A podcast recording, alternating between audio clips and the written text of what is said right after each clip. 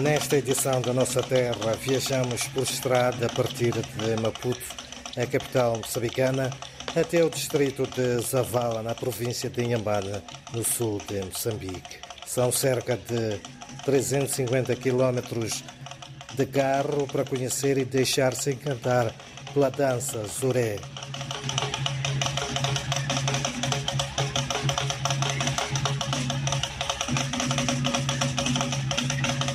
No passado, esta dança era feita devido às guerras constantes que os Chopes, tribo do sul de Moçambique, travavam contra os Jurunis, tribo sul-africana.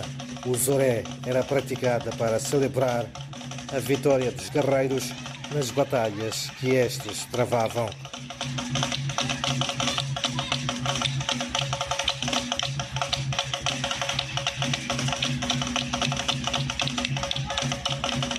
Hoje a dança é praticada na sua maioria por mulheres. Os homens tocam instrumentos como batuques, timbilas, latas, entre outros. O zoré é caracterizado pela presença de tambores ou batuques feitos de madeira oca, revestido com pele de animal. Pode-se utilizar as mãos e dois chocalhos para tocar batuques ou ainda um apito para chamar mais atenção.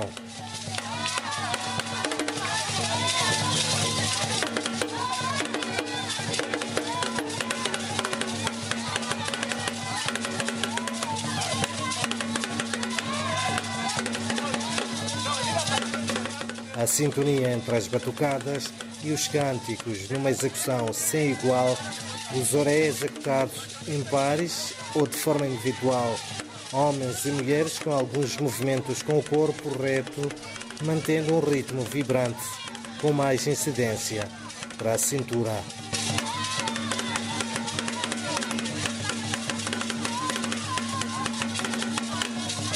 Vale a pena visitar Zavala a terra da Timbila para ficar a saber um pouco mais do Zoré, uma dança que resiste ao tempo e a outras influências.